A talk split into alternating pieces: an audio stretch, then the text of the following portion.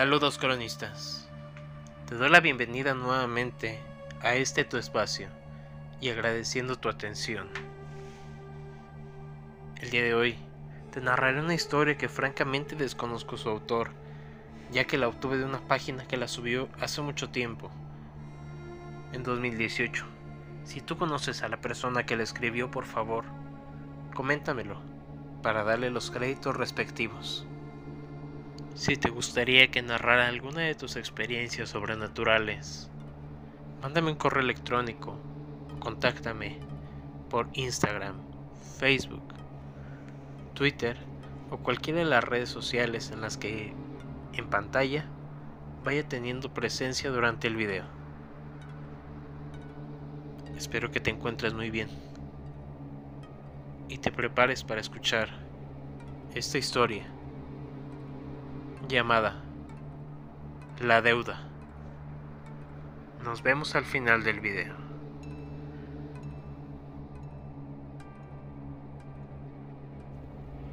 La deuda. Había cumplido 15 años y me hice novia de José Antonio. Él había sido mi primer amor.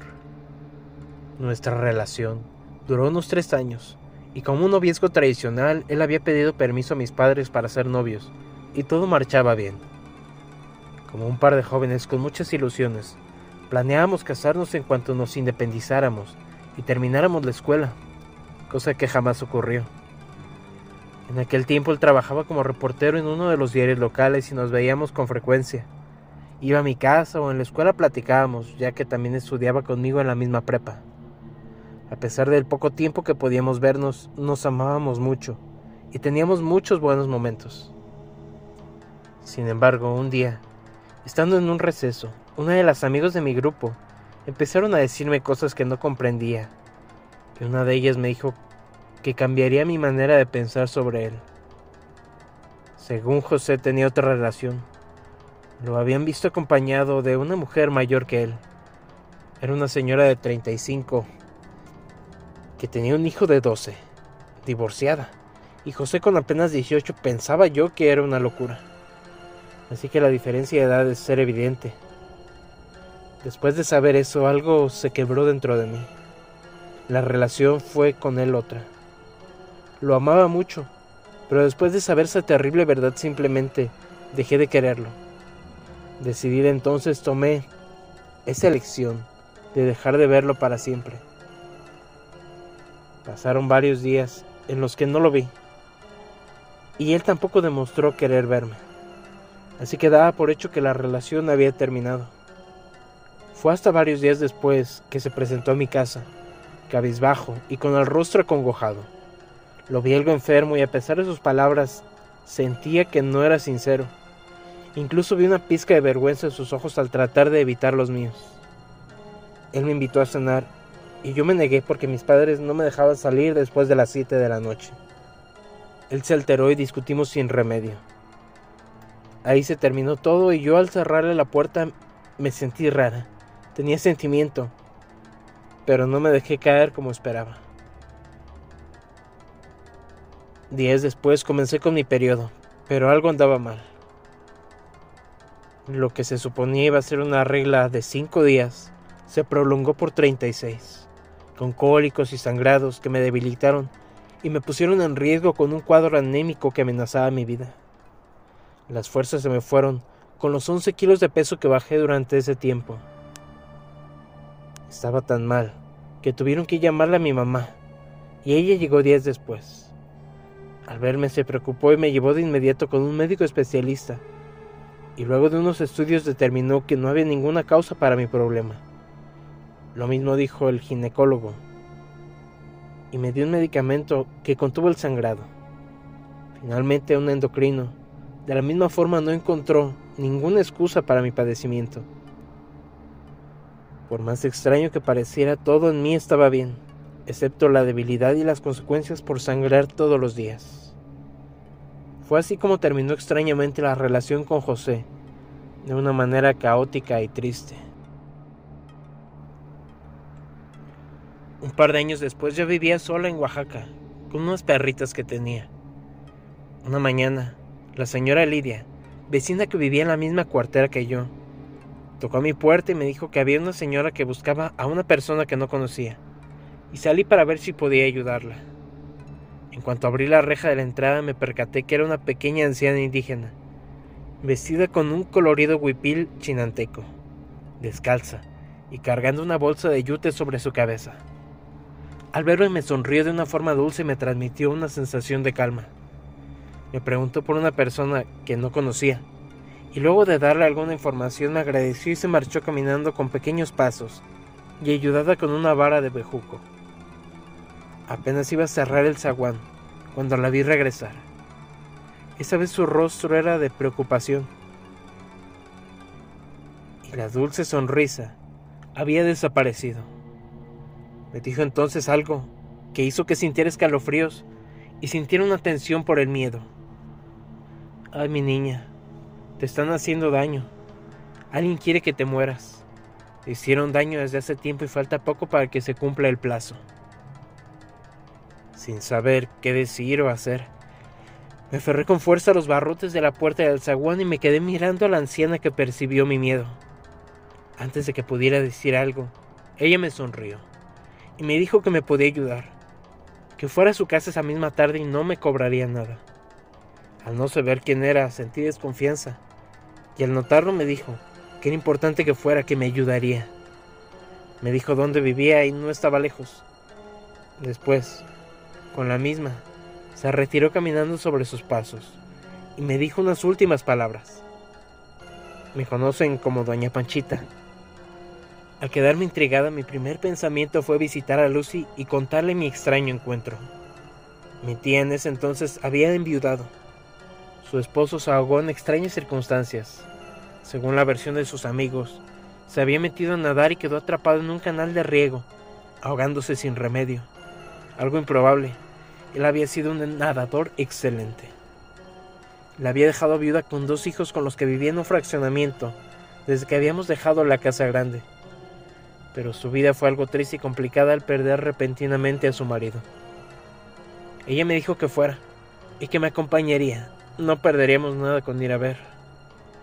Así que nos fuimos junto con los niños a la casa que estaba en lo alto de un cerro, en una nueva colonia que había surgido de una invasión. Así que no tenía calles, y las casas eran muy humildes, hechas con materiales de desecho, troncos, y los que vivían más o menos bien era de material, pero todas con piso de tierra. Preguntando entre los vecinos, dimos con la casa de la anciana. Al llegar, vimos que había una reunión. Varias personas parecían congregarse dentro de la humilde casa de la señora. En su mayoría eran indígenas harapientos. Pero los que estaban cerca de la anciana, en medio de aquel lugar, vestían de huipil blanco con flores en la cabeza. Doña Panchita parecía estar en una especie de trance, ya que estaba como pasmada y hablando en dialecto. Lucy y yo nos quedamos viendo todo lo que hacían en medio de toda la congregación. Al parecer, respetaban mucho a la señora y estaban absortos en lo que estaba haciendo. Poco a poco, nos fuimos acercando al centro de la reunión y todos tomados fuertemente de las manos. Por extraño que parezca, teníamos más curiosidad que miedo de ver todo aquello. Incluso los niños estaban quietos, mi tía y yo teníamos cierto conocimiento en las cosas esotéricas y extrañas gracias a Alala y a sus historias sobre brujas. Entonces nos miramos y dedujimos que en realidad doña Panchita era medium y podía convocar a los muertos para que hablaran a través de ella. Esto era lo que estaba pasando. De pronto, se hincó con la cabeza agachada y alzó su cabeza para decir unas frases inentendibles. Puso sus ojos en blanco y los dedos de sus manos se torcieron de una manera imposible. Se incorporó en tanto Lucy y los niños y yo nos abrazamos asustados de ver la tenebrosa manifestación de algo que se introdujo en el cuerpo de la vieja. Comenzó a mirar alrededor del lugar, como desorientada. Luego de un rato, se nos quedó viendo fijamente y caminó con movimientos de hombre. Al estar frente a nosotros. Abrió los ojos y habló. La sensación de incredulidad se cayó cuando reconocí de inmediato la voz que salía de la garganta de la anciana. Era el finado esposo de Lucy. La gesticulación de la anciana era de desesperación y ansiedad. Lucy, Lucy, qué bueno que te encontré. Me mataron, me dieron veneno, por eso no regresé. No morí ahogado. Luego de decir esto, su rostro cambió a uno de tristeza e intentó acariciar a uno de mis primos, el cual se refugió tras Lucy, y al ver a la niña comenzó a derramar lágrimas con desesperación. Lucy, escéptica, empezó a preguntarle cosas que solo ella sabía. La anciana respondió increíblemente a todas con certeza. Al espíritu que supuestamente tenía era el de su finado esposo. Luego de muchas preguntas, la anciana comenzó a caminar por los alrededores, y parecía que varios espíritus habitaban en ella en ese momento, porque comenzó a interactuar con toda la gente, diciendo cosas que al parecer eran ciertas. Yo estaba helada con todo aquello, y luego de un par de horas Panchita se volvió a quedar parada en medio del gentío. Respiró hondo y cayó en el piso agotada y con sed. Luego de beber un poco de agua, me miró y me dijo que sabía lo que me pasaba. Y me dijo que había que curarme. Necesitaba nueve curaciones para tumbar el trabajo que me habían hecho. Tenía que ir cada tercer día con una escoba de hierbas frescas recién cortadas, que me dijo que llevara. Así lo hice por ocho ocasiones en las que fui, y me barrí en tanto decía algunas oraciones en dialecto. En el último día, aparte de las hierbas, me pidió un par de huevos de guajolote que conseguí en el mercado. Y aparte, me había pedido un anillo de oro con piedra roja, unos aretes y una cadena del mismo material del anillo, y un pedazo de tela roja también. En ese punto sentí un poco de desesperación y sentimientos encontrados. Intuía que el truco terminaría con la pérdida de mis alhajas y que la anciana de algún modo se quedaría con ellas. Estuve a punto de dejar de ir, pero Lucy me dijo que confiara en ella, en la anciana, así que me di la tarea de conseguir todo lo demás. Casualmente, tenía el anillo con rubí, los aretes y la cadena que cargaba cada que iba a ver a la anciana. Hice una especie de bolsita con una franela roja y metí ahí los objetos. Así lo tenía que llevar. Llegó el último día de curaciones. Panchita atizó unos carbones encendidos en un gran anafre y echó las hierbas frescas que comenzaron a ahumar, y el olor era intenso, tanto que inundó el cuarto con fragancia fuerte que despedían. Enseguida tomó un ramo de flores blancas, las arrojó a la humareda y agarró la bolsita con las joyas y con ella comenzó a frotarme el cuerpo para hacerme la limpia. Escuchaba el tintineo de los objetos, al pasarme por la cabeza, y un pensamiento de pérdida me invadió. Pensé que no volvería a ver mis joyas. En ese momento, me dijo que pensara en una persona, en aquella que me había deseado mal, aquella que me hubiera maldecido con infelicidad por el resto de mis días. Era algo fuerte aquello, pero no tardé mucho en pensar en esa persona. Y recordé un episodio de mi vida que creí haber olvidado. Recordé a la mamá de José. Después de que terminamos, él se tiró al vicio su alcoholismo lo llevó a dejar la escuela y a pesar de sus súplicas ya no lo acepté. Luego, su mamá fue a verme para exigirme que lo dejara en paz o que volviera con él. Y me negué sin remordimientos. La discusión llegó a tal grado que tuve que correrla de mi casa. Pero antes de irse, me dijo que todas las lágrimas y el sufrimiento de su hijo me iban a pesar, que me iba a condenar a ser muy infeliz. Estaba pensando en eso en cuanto el tintineo de las joyas se dejó escuchar de una manera extraña. Ya está. Esa es la persona. Atrapé a quien hizo el trabajo. Por eso se cayó el oro. Te vendrá a pedir perdón, ya lo verás. Expresó doña Panchita, en tanto apretaba la bolsa. Luego de esto me pidió que extendiera mis brazos. Entre mis manos colocó uno de los huevos y con otra pieza comenzó a frotar desde la cabeza hasta los pies. En el momento en el que pasa el huevo por entre mi cuello y mi hombro del lado izquierdo, al bajarlo por mi brazo del mismo lado, sentí un tirón algo extraño. Era como si algo en el interior de mis hombros y el brazo se desgarrara de una manera horrible. El dolor que me produjo esta sensación hizo que doblara mis piernas y gritara. Apenas iba a abrir las manos para tocarme donde había sentido el intenso dolor, y la anciana las tomó firmemente en tanto exclamaba, por ningún motivo, vayas a soltar el huevo, aguanta todo lo que puedas. Siguió con la limpia, en tanto me ponía de pie, pero el dolor punzante hizo que viera destellos de colores a mi alrededor. Era intenso y horrible. El esfuerzo mental que tenía que hacer para soportar el dolor no soltar o romper el huevo apretándolo era extenuante. En tanto Panchita siguió bajando el huevo por mi brazo, el dolor fue en aumento. Sentí que la punzada me recorría toda mi extremidad, y hasta que llegó a mis manos y la punta del dedo medio. Durante todo ese momento que parecía una eternidad lloraba y gritaba de dolor. Estuve a punto de desmayarme cuando la anciana me dice, Es todo niña, ya salió. Mi corazón Latía fuertemente y aún sentía un poco de dolor, así que abrí mis ojos. Mi cuerpo estaba cubierto de sudor y pude notar que de mi dedo medio salió una gota de sangre que cayó al piso. Yo me arrodillé agotada.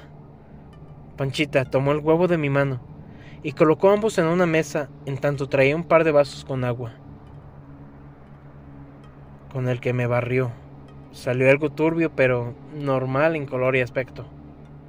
En el segundo no pude evitar sentir asco. Cuando lo arrojó al agua, ésta se enturbió, y el interior del huevo era una especie de líquido acuoso de color marrón y hediondo a putrefacción. Luego de exclamar sorprendida, Panchita tomó una bandeja y puso el contenido del vaso en tanto, con una vara, removía el líquido negro.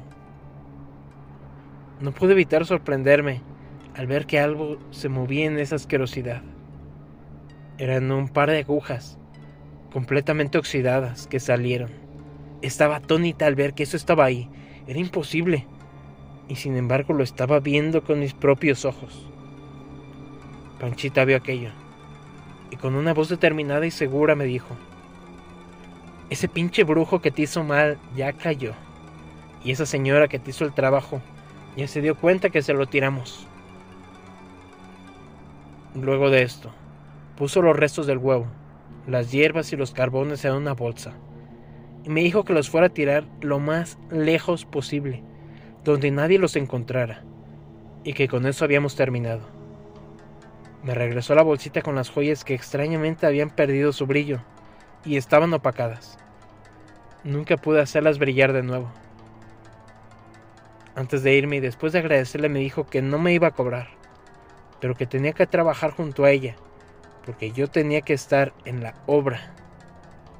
No me pude negar, me sentía en una deuda con ella, así que le serví de ayudante durante un tiempo en lo que saldaba la deuda, y vi cosas que nunca he podido olvidar. Pasaron los años. Yo trabajaba en Chihuahua cuando sucedió lo del terremoto en la Ciudad de México en el 85. Y meses después, regresé a Oaxaca para ver a mis familiares y que todos estuvieran bien. Luego de unos días en la ciudad caminaba por el centro y vi un rostro familiar. Era la hermana de José. Después de los saludos me miró con algo de impaciencia y me pidió que fuera a ver a su mamá. Petición que se me hizo extraña. Después de tantos años pensé que la señora ya no vivía.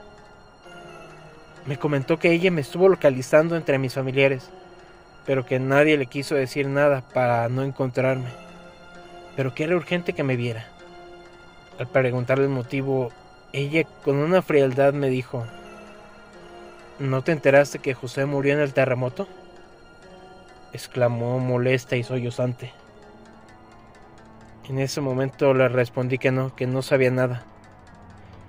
Me contó que él estaba hospedado en el Hotel Regis cuando sucedió el temblor les entregaron los restos que quedaban de su hermano semanas después. Quedé entonces de ir a ver a su mamá y nos despedimos. Le conté a Lucy sobre el encuentro y ella con severidad me dijo que no fuera, que si me había hecho daño alguna vez, lo intentaría de nuevo.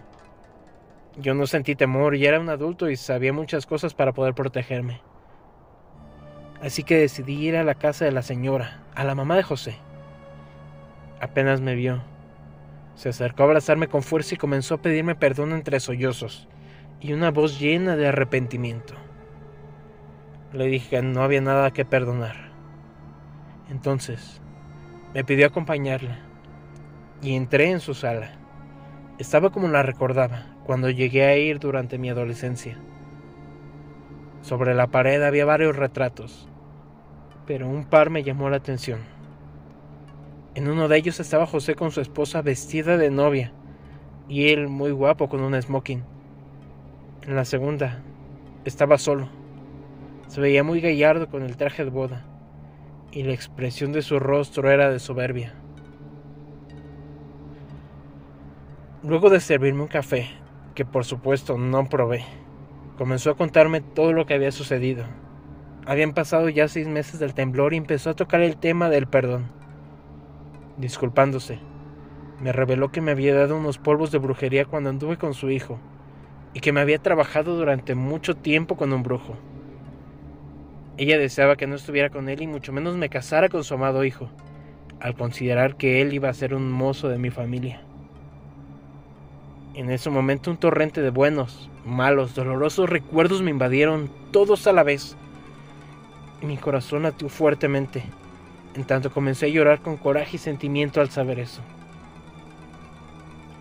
El amor de quinceañera que sentía por José surgió de nuevo en un torrente cálido cuando le grité a la señora el por qué había hecho eso. Ella llorando tan solo me pedía perdón en repetidas ocasiones. Ambas llorábamos amargamente. Me dolió, me dolió muchísimo enterarme de la verdad. Entre lágrimas de dolor y vergüenza, la señora empezó a decirme que estaba muy arrepentida y que había prometido contárselo todo a José si aparecía vivo, que se humillaría ante él para revelarle la verdad de sus acciones cerradas, ya que ella había sido culpable de que él nunca alcanzara la felicidad desde que terminamos por causa de ella. Su vida había sido infeliz. En su matrimonio fracasó porque nunca pudo olvidarme. No terminaba de decir esto cuando sentí un frío que me caló en mi costado y el ambiente de la sala se hizo más denso. Por unos instantes pude ver surgir una sombra oscura en la realidad, que se movía hacia donde estaba el cuadro de José. Y este se balanceó como si estuviera una fuerza invisible que lo moviera con violencia. Tanto así que terminó cayéndose y haciendo añicos del cristal y rompiéndose el marco. La señora al ver esto entró en pánico y gritó el nombre de su hijo en tanto pedía que la perdonara. Yo llevé mis manos al rostro y comencé a llorar con mucho sentimiento. Al ver el mal estado de la señora corrí a abrazarle y le dije con sinceridad que la perdonaba, que no había rencores y que sí había amado a su hijo, al igual que él a mí. Luego de un rato nos despedimos y ella me pidió visitar la tumba de José. No sabía si los restos que encontraron en los escombros eran de él, pero le habían hecho su funeral. Yo no quise saber más del asunto y me alejé de esa familia. Seguí con mi vida y de ese penoso momento que me marcó para siempre. Solo queda este doloroso recuerdo.